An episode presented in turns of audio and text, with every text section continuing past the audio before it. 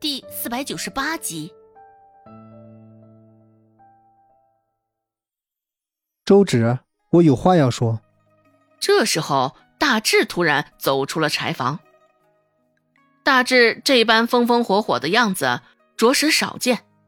在周芷眼里，大志就是一个性格沉稳的老好人，平时也不怎么说话。虽说很多情况下，大志都想要开口的，只是周芷暗中对他使了眼色，让他保持镇定。周芷都走到门口了，听到他的声音，脚上的步子也停了下来，扭头看了一眼大志，见他直接走出了门外，周芷便也抬脚跟了上去。孟婆子与周姓两人的眼神也都不约而同地看向门外，两个人这是要讲什么？怎么还走外头去了？周姓这个死丫头，该不会胡言乱语，说些混账的话吧？孟婆子眉头皱的沟渠纵生，心里不无纳闷与好奇。说实话，周芷也好奇的不行。瞅着大志这般模样，周芷心里一紧。该不会大志恢复记忆了吧？想到这儿，周芷脚上的步子也跟着轻快了不少。到了门外，周芷瞧了一眼大门，这才对着大志说道：“你是不是恢复记忆了？”大志有些哭笑不得，问道。你希望我恢复记忆，是真的为我着想，还是想着让我离开？看着大志的表情，周芷也猜测不出丝毫他的心思。哎，你这话说的，我当然是为你着想啊！你失去了记忆，指不定你家里的亲人现在还在想尽办法找你呢。你能恢复记忆啊，对你对大家都好。哦。大志点点头，继续说道：“你想去京城吗？京城有更出色的大夫，更出名的药堂，更自由的交际。”周芷记得，大志曾经也说过类似的话题。当时周芷的回答是什么？他自己都不记得了。京城这般繁华热闹的地儿，周芷当真是想去瞧瞧的。周芷不加思索的点了点头，实话实说道：“嗯嗯，京城恐怕这个镇子里的人做梦也都想去看一看，只是我凭什么？”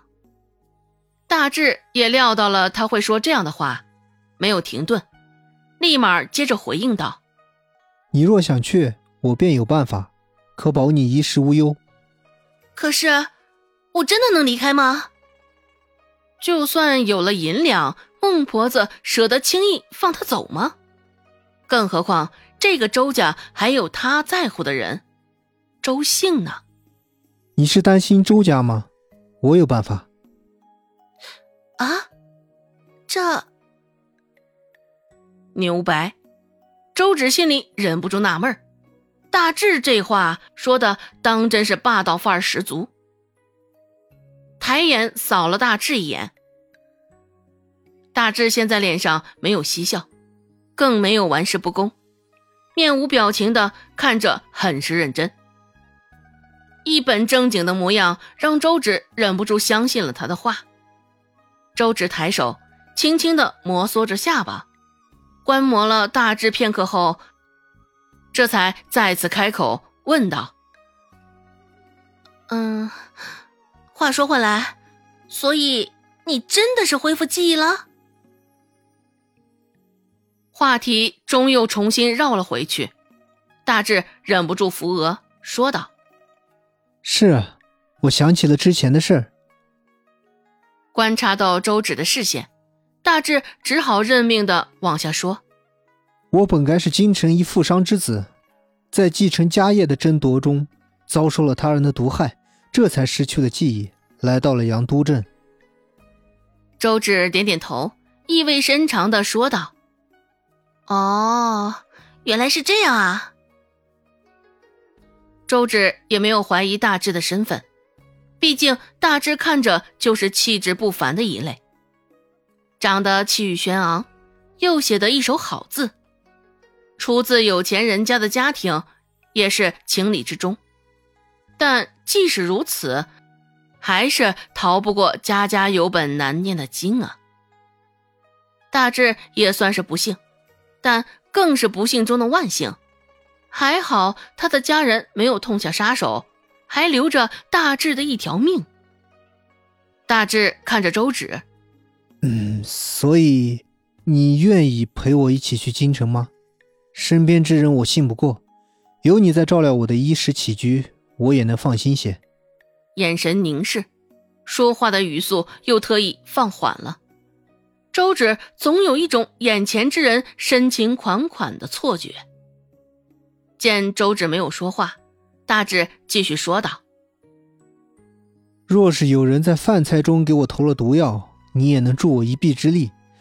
对于去了京城之后的开销和住所，我都会提供。至于周家这处，我会给孟奶奶一笔银两，想必她也会同意的。”大志说话的语速恰到好处，声音的大小也恰到好处，一字一句。就像是拿捏着周芷的心思说的，至少都是周芷心里头存着那些担忧。而此时，周芷，这听了大志的话，周芷不仅腹诽道：“这大志，该不会是他肚子里的蛔虫吧？怎么他心里想些什么，大致都能够猜到呢？不过。”大致还是聪明，知道如何堵住孟婆子的嘴。虽说还没有实践，只是周芷也能够猜到了。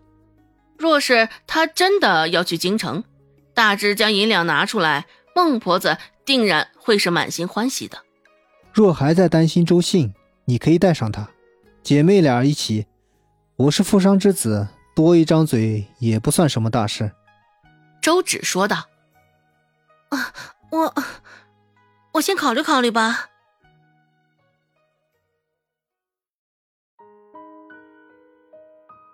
本集播讲完毕，感谢您的收听。感兴趣，别忘了加个关注，我在下集等你哦。